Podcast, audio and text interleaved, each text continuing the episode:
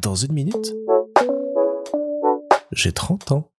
Salut Comme ça faisait longtemps, pour terminer la semaine, j'avais envie de vous faire une petite roco BD parce que j'ai eu l'occasion d'acheter récemment euh, l'intégrale en deux volumes des démons d'Alexia, un super récit fantastique en sept tomes et quelques petites euh, apartés signé Vincent Dugomier et Benoît Hers. Et cette série, je l'ai découvert au départ dans le journal de Spirou, où elle a été euh, prépubliée à partir de 2004. Et comme beaucoup, je pense, mais ça a fait le même coup à Isa, elle nous a énormément frappé à l'époque parce que ça détonnait complètement du reste du journal. Spirou, bah, c'était euh, Spirou et Fantasio, Kid Paddle et autres bandes dessinées euh, rigolotes, sympathiques à destination des enfants.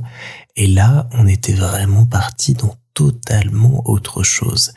Parce que les démons d'Alexia, ça raconte l'histoire d'Alexia qui est une jeune euh, exorciste qui a 20-25 ans euh, au moment où commencent ses aventures et qui est recruté par le CRPS, le Centre de recherche sur les phénomènes surnaturels, pour enquêter sur tout ce qu'il y a de magique, d'inconnu, étrange à travers le monde. Et la première aventure, c'est clairement pas un petit euh, esprit frappeur qui vient embêter des gens.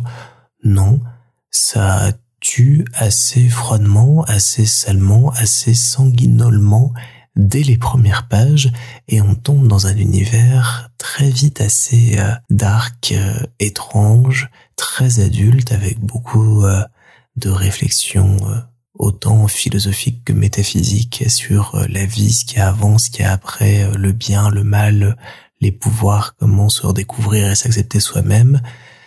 Tout ce petit cocktail me faisant dire que je ne sais pas ce qu'il fumait à l'époque chez Dupuis, mais c'était de la toute bonne. Ce qui en fait que c'est resté avec d'autres séries une euh, BD qui est toujours restée dans mon esprit à laquelle je repensais assez souvent où j'avais des images qui me revenaient en tête, des moments de scénario dont je me rappelais très bien, mais cette impression de n'avoir jamais vraiment lu jusqu'au bout l'histoire d'Alexia et de tout ce qui se passe dans ce centre au secret très très bien gardé.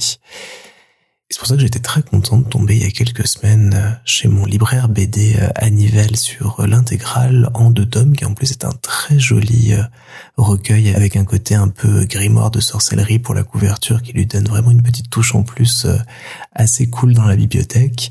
Et en rentrant de vacances, j'ai décidé de me plonger dans cette lecture et j'y suis là depuis début de la semaine j'ai grand plaisir à redécouvrir les aventures.